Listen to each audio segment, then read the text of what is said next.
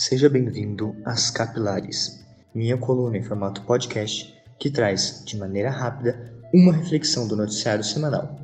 Hoje, numa viagem do espaço até a sala de aula. Youth Press Agency. Agência Jovem de Notícias. Agenzia di stampa giovanile. Agencia Joven de Noticias.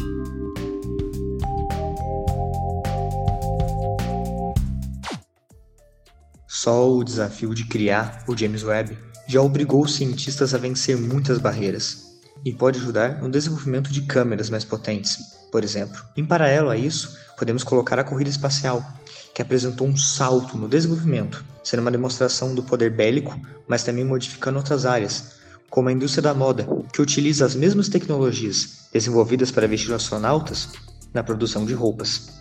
Só o futuro vai dizer que novas tecnologias vamos conseguir com essas novas descobertas. Mas, enquanto isso, o Brasil tem apenas uma jogada de marketing: o nobre e autêntico suporte anatômico, ou, para os íntimos, travesseiro da NASA.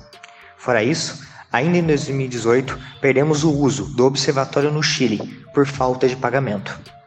Observatório esse que o Brasil tinha acesso desde 2010, através de um acordo com o Observatório Europeu do Sul, o ESO, uma organização mundial dedicada à pesquisa astronômica.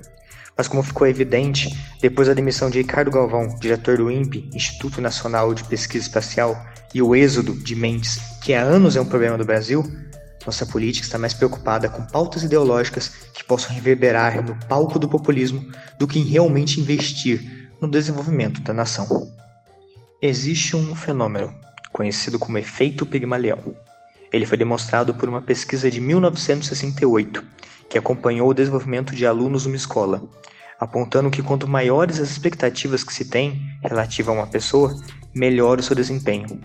Agora, o que fazer quando a educação no Brasil, principalmente as escolas públicas em lugares carentes, além de sofrerem com a falta de suporte, carregam o estigma de serem ruins? Estudei toda a minha vida em uma escola pública e cheguei até mesmo a participar de um projeto de iniciação científica. Mas sei que meu caso é específico. Como mostra o Programa Internacional de Avaliação de Estudantes, o PISA na sigla inglês, também de 2018. Nos testes realizados pela Organização para a Cooperação e Desenvolvimento Econômico, a OCDE, o Brasil conseguiu manter sua posição de 2015 em leitura, mas ainda está atrás de mais de 50 países e regiões econômicas. Já em ciência, o país caiu algumas posições para uma colocação abaixo de pelo menos 65 participantes, e os estudantes brasileiros seguem entre os últimos 10 colocados na prova de matemática. Sem educação, não há como ter mudança.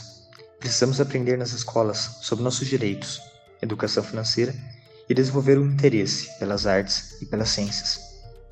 A parceria entre os Estados Unidos e a Rússia, com voos rumo à Estação Espacial Internacional, deixa claro que a corrida espacial ainda tem importância e que, apesar da invasão da Ucrânia, os países precisam ter interesses em comum e dialogam sobre ciência e tecnologia.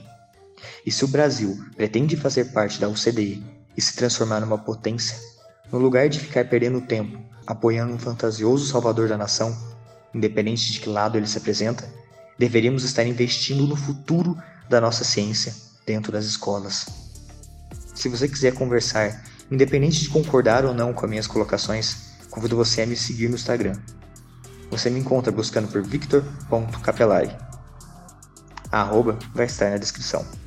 Muito obrigado pela atenção e até o próximo episódio das Capilares. Você acabou de escutar a Agência Jovem de Notícias. Quer mais? Acesse o nosso site agenciajovem.org e nos siga nas redes sociais.